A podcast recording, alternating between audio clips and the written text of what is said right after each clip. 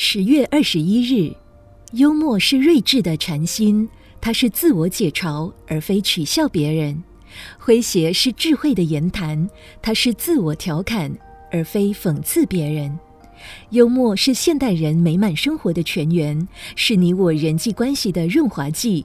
人间需要有幽默，有幽默才有风趣，有幽默才有智慧。幽默不是讽刺，它是智慧的言谈。一句幽默的话语，蕴含着无限的深意和启发。幽默不是嘲笑，它是自我的调侃。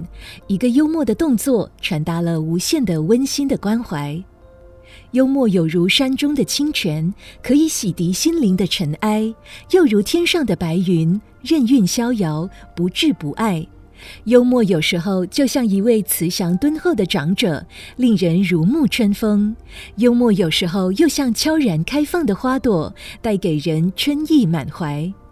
人与人之间需要的是多一点的禅心幽默，尤其现代人往往在一种不自觉的意识下被推动着向前，善恶是非的标准都是社会共同的决定，没有个人心智的真正自由。